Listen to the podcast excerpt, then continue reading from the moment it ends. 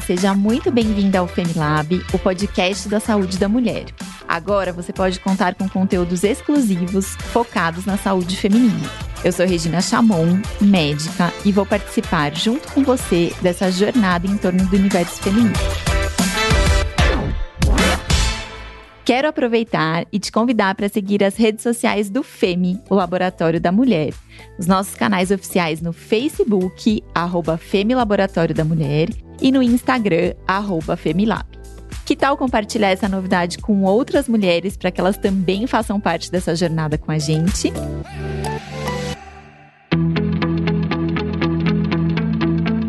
No episódio de hoje, nós vamos falar sobre compulsão alimentar em tempos de pandemia.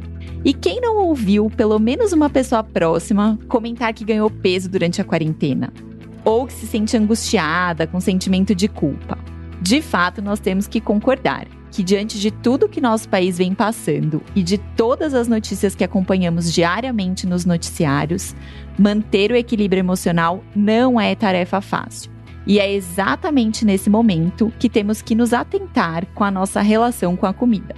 Por isso, compulsão alimentar é o tema do episódio de hoje. Esse transtorno vai muito além de comer muito e trabalha em conjunto com uma boa dose de culpa e angústia. Pode afetar qualquer pessoa, em qualquer idade e é muito mais comum do que a gente pode imaginar. Para falar sobre esse tema, eu recebo a doutora Ana Luísa Vilela, que é formada há mais de 10 anos em medicina, estudou cirurgia geral e bariátrica, endocrinologia e nutrição médica. E dedicou seus estudos em renomadas instituições, entre elas o Hospital Beneficência Portuguesa de São Paulo, o Hospital das Clínicas HC, para compreender a obesidade e os seus possíveis tratamentos. Queria te contar também que a doutora Ana foi obesa desde a infância e que há mais de 10 anos consegue ainda se manter 40 quilos mais magra. Ela tem se dedicado a passar seus conhecimentos adiante para suprir as carências e necessidades de cada paciente. Bem-vinda, Ana! Ai, muito obrigado pelo convite. É um prazer estar aqui hoje falando de um tema tão importante, né? Sim. E Ana, já para começar, eu queria que você contasse pra gente o que, que é a compulsão alimentar e como é que ela impacta a nossa relação com o alimento. Então, uma pequena introdução sobre compulsão alimentar, o que, que a gente tem que entender da compulsão?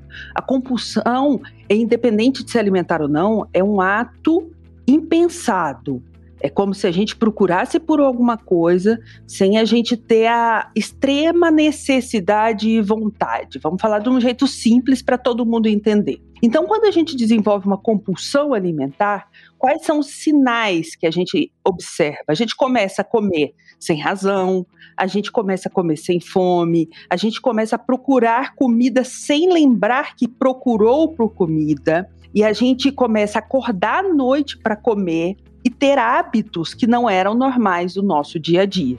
E a compulsão é o início para grandes problemas. Mais ou menos 30% da população obesa relata ter compulsão alimentar. E como a compulsão são atos do dia a dia, às vezes ela é muito pouco diagnosticada. A gente tem compulsão, mas não tem noção dessa compulsão. Vai meio ali no piloto automático, assim, você nem percebe que tá fazendo. Isso, a gente só começa a entender a compulsão quando a gente vê que a gente está ganhando peso, quando alguma tarefa do dia a dia começa a estar tá comprometida, quando a gente começa a procurar um tipo de alimento em casa, aquela comida acabou e você nem viu que você comeu. Então, essas são algumas deixas para a gente procurar ajuda e procurar entender se a gente tem compulsão ou não. Tá. E eu li recentemente uma matéria que falava que, segundo a Organização Mundial de Saúde, mais ou menos 2,6% da população mundial sofre de algum transtorno compulsivo alimentar. Mas que no Brasil a gente tem uma das taxas mais altas do mundo. Quase 4,7% da população brasileira sofre desse tipo de transtorno, que é praticamente o dobro, né, da média mundial. Esse número, para mim, me parece bem preocupante, Anne. Então, eu queria saber como é que a gente pode identificar que a gente está com esse distúrbio, né? Você falou que a gente é, não percebe muito. Então, quais seriam outras deixas, outras dicas de que a gente está caminhando para uma compulsão alimentar e qual que é a consequência que essa compulsão pode causar para nossa saúde, para o nosso bem-estar?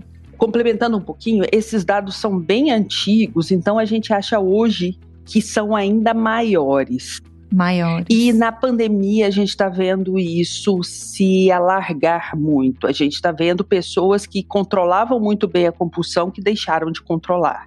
Então a gente tem que é, realmente é uma doença importante, realmente é um estupim importante para doenças maiores, porque a compulsão alimentar ela pode chegar à bulimia, a compulsão alimentar ela pode chegar a quadros graves de depressão. Então a gente tem que observar como que a gente entende a compulsão, como ela pode ser muito leve e ela pode ser muito exacerbada ela também ela pode vir junto com outros tipos de compulsão, por exemplo, compulsão a compras, a gente pode ter compulsão à bebida, a gente pode começar a desenvolver um alcoolismo incipiente aí, pequeno, mas que ele vai começando a comprometer o dia a dia. É, a compulsão alimentar também pode nos deixar assim viciadas a um tipo de alimento.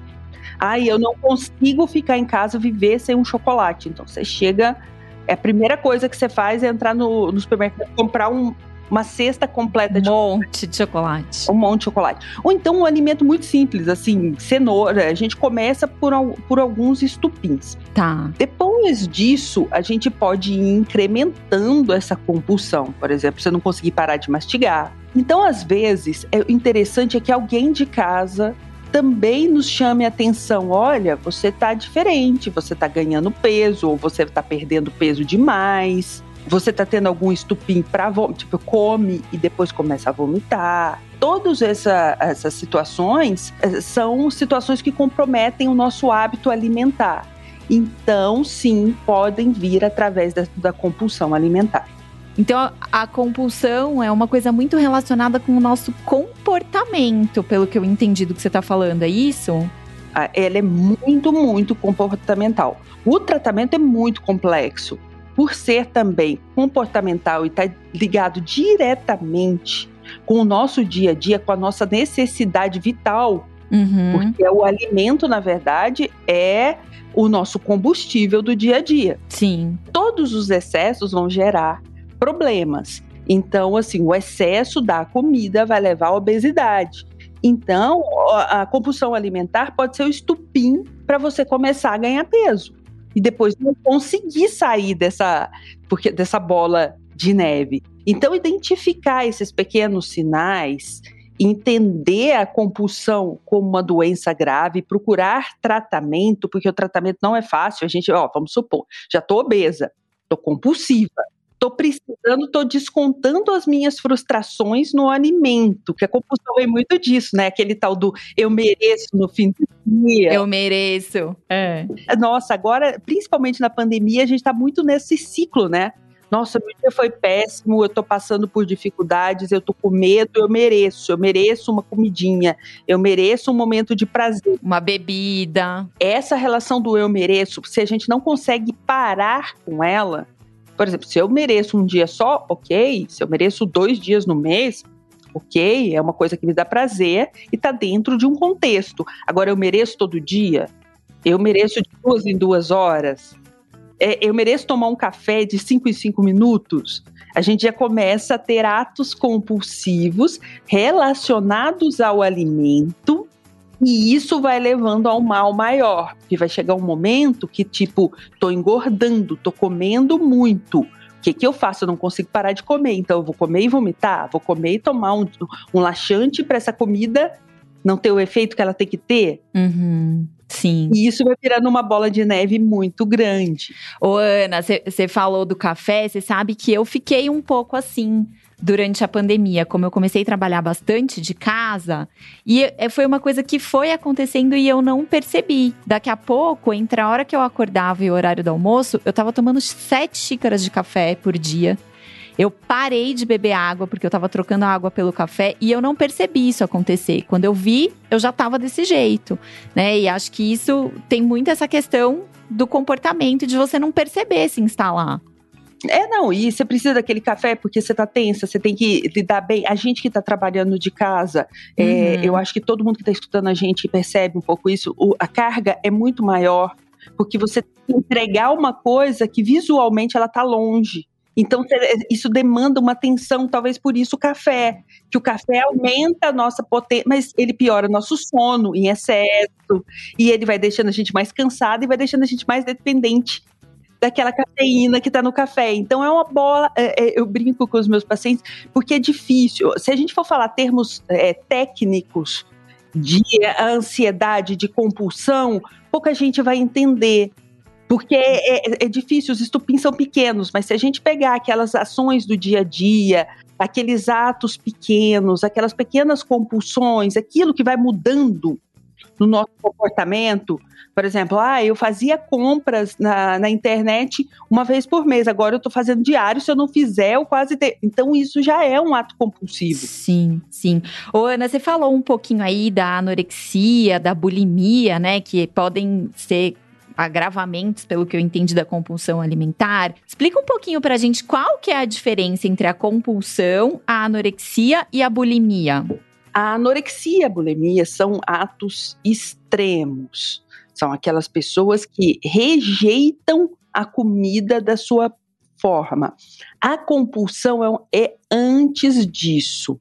Você convive com a compulsão. Com a bulimia e a anorexia, a gente já chega a atos extremos da doença. É como se a comida fosse um veneno para o nosso corpo, se a gente não, que a gente não aceitasse a comida como boa. Na compulsão, muitas das vezes, a gente não tem essa consciência, sabe? Ah, muitas vezes são pequenos atos compulsivos, tá? São pequenos momentos que vão, lógico, contribuindo para um mal maior que é, vamos chegar, a gente pode ficar é, hipertenso por causa do excesso de ingestão do sal, a gente pode ter alguns problemas renais, porque a gente bebe pouca água e come muita comida gordurosa, vai prejudicando o fígado. Então, assim, é uma doença silenciosa de muito difícil diagnóstico, que a gente só entende ela quando ela está associada. Normalmente, ela, só procura um médico quando ela está associada a um outro quadro, não só pela compulsão, mas por uma ah, ou uma associação de, de compulsões que estão afetando a vida familiar. Então, é, eu acredito aqui que a gente está falando para muitas pessoas que são sim compulsivas e não tinham noção percebido e noção disso. O tratamento é um tratamento em conjunto, muitas das vezes a gente precisa de vários profissionais para lidar com a compulsão, principalmente alimentar. Então a gente usa tratamento psicológico, a gente pode necessitar de medicamentos psiquiátricos, a gente pode precisar de uma nutricionista para estabelecer uma boa dieta. Então o tratamento também não é fácil dependendo do grau dessa compulsão. Por isso que quanto antes a gente diagnostique, quanto antes a gente aprende a lidar com a compulsão, é, fica mais fácil. Muitas das vezes também a compulsão ela agrega problemas psicológicos mais graves, né? Você tira comida e você tira aquela compensação de prazer.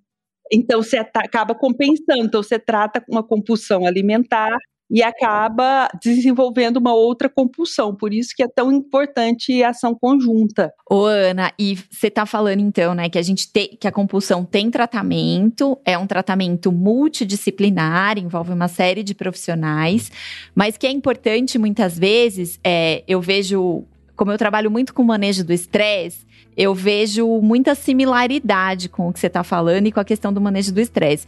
A gente precisa, a pessoa precisa aprender outros recursos para lidar com esses momentos da ansiedade, outras formas de nutrir esse eu mereço, né? A gente pode se nutrir não só com a comida, a gente pode se nutrir através de outras práticas, coisas que nutram nossa alma e não só o nosso corpo. Acho que a gente vai muito nesse, nesse caminho, né? Quando a gente pensa no controle da compulsão. Com certeza, eu até ia falar isso agora, eu falei assim. E a gente tem também que aprender, nessa pandemia, a gente tem que aprender a ter outras formas de prazer encontrar coisas que nos deixam felizes, que nos deixam é, animados e assim que não uhum. vincule somente a comida, né? O esporte faz isso por muita gente, A dança, leitura. Agora a gente descobriu é, séries de TV, a gente descobriu coisas que a gente não tinha tanto hábito antes, né?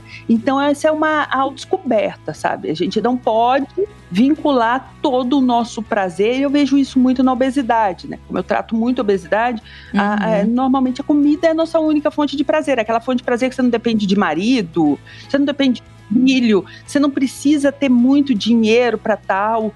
Então, é, é, às vezes a gente esquece dessas outras formas de prazer e procura as mais simples, as que o nosso cérebro enxerga mais rápido.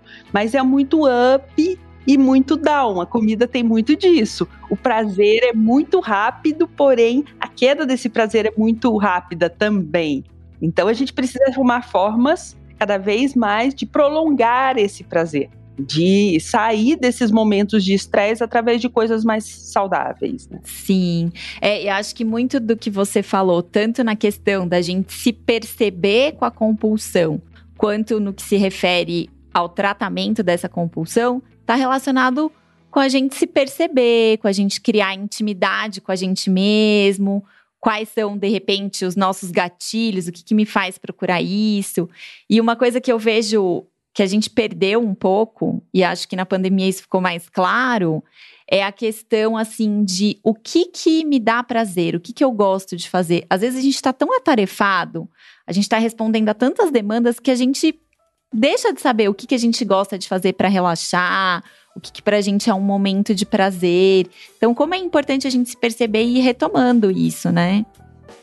Sim, e retomando e até anotando, sabe? É, eu vi agora, eu vejo agora com os meus pacientes muito em casa, é, a gente perde total noção, principalmente da compulsão alimentar, o que eu comi. Se a gente juntar tudo o que a gente comeu, então uma estratégia muito interessante é anotar os momentos de prazer. Nossa, fiquei super feliz passeando com o cachorrinho naquele lugar.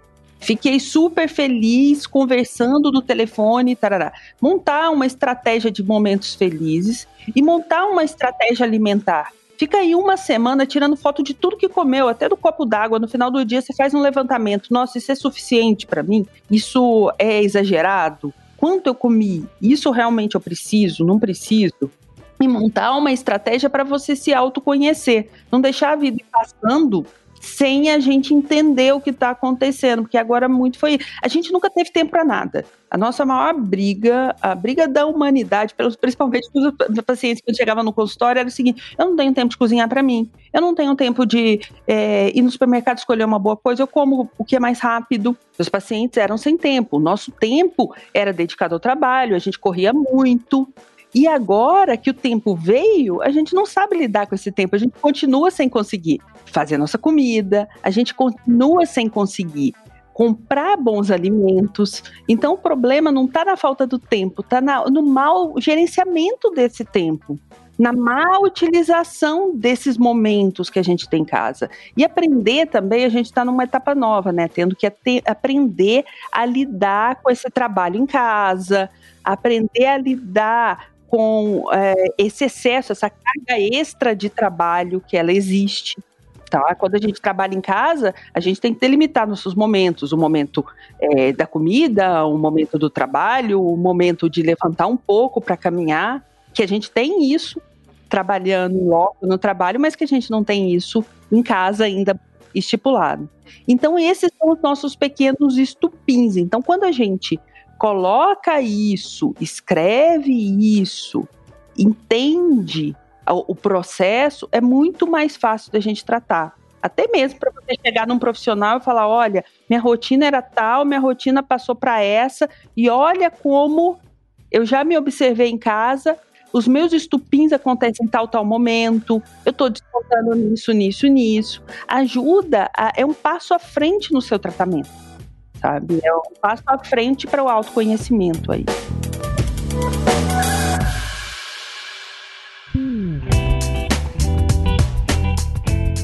Ô, Ana, a gente recebe aqui no nosso programa algumas dúvidas das nossas ouvintes lá nos nossos canais aí do FEME, o pessoal manda dúvidas. E aí a gente recebeu uma dúvida da Fernanda Leite, que você já falou um pouquinho aqui, mas eu acho que serve como um resumo da nossa conversa de hoje. Fernanda perguntou: como que ela pode saber se ela tem compulsão alimentar? Então, a compulsão alimentar normalmente vem de atos não comuns no nosso dia a dia e atos é, repetitivos.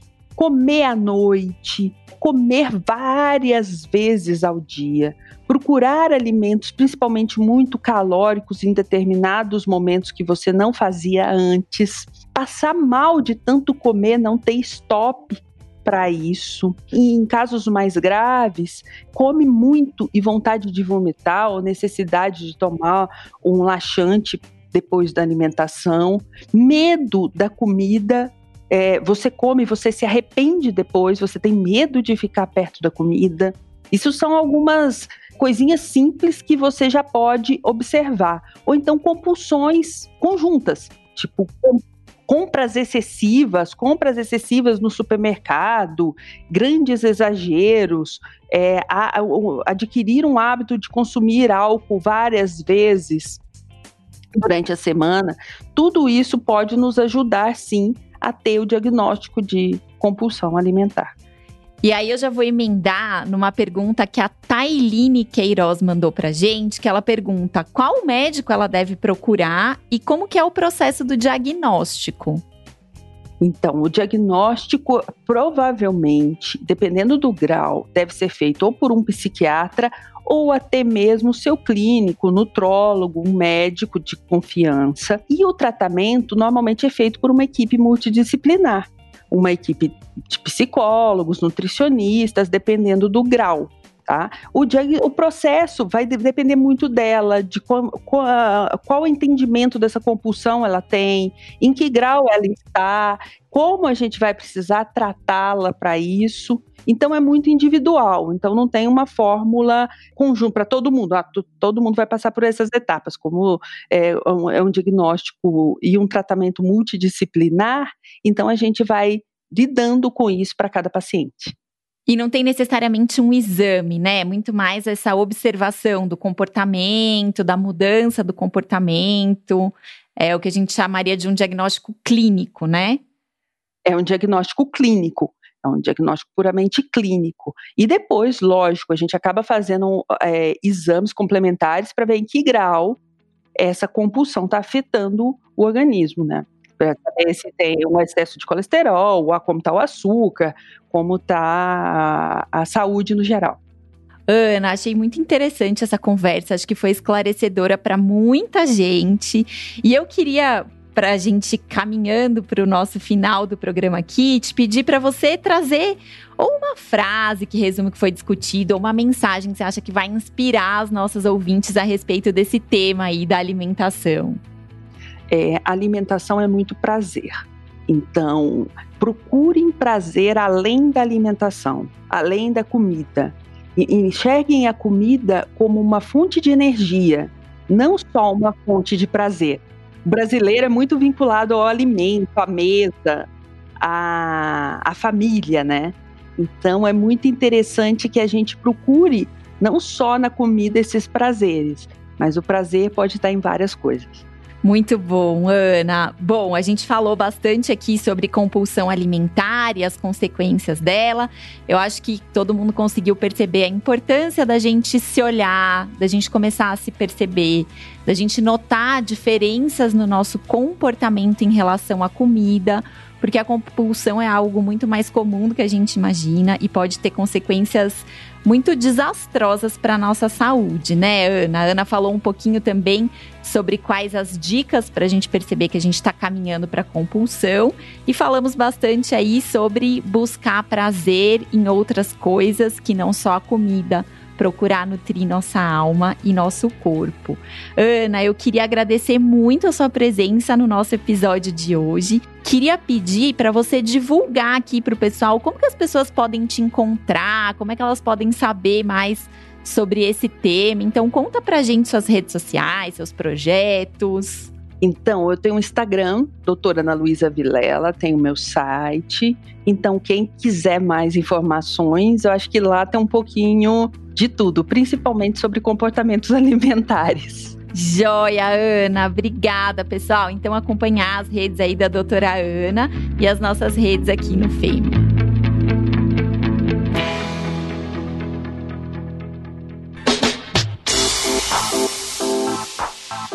Se você gostou dos nossos conteúdos, compartilhe com outras mulheres para que a gente possa espalhar ainda mais o cuidado com a saúde feminina.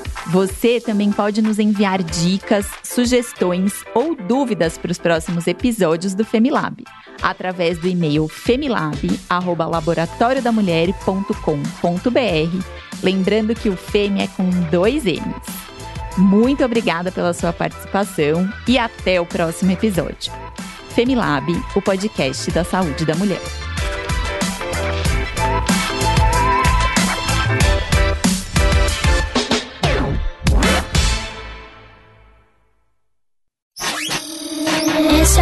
Produção do Bicho de Goiaba.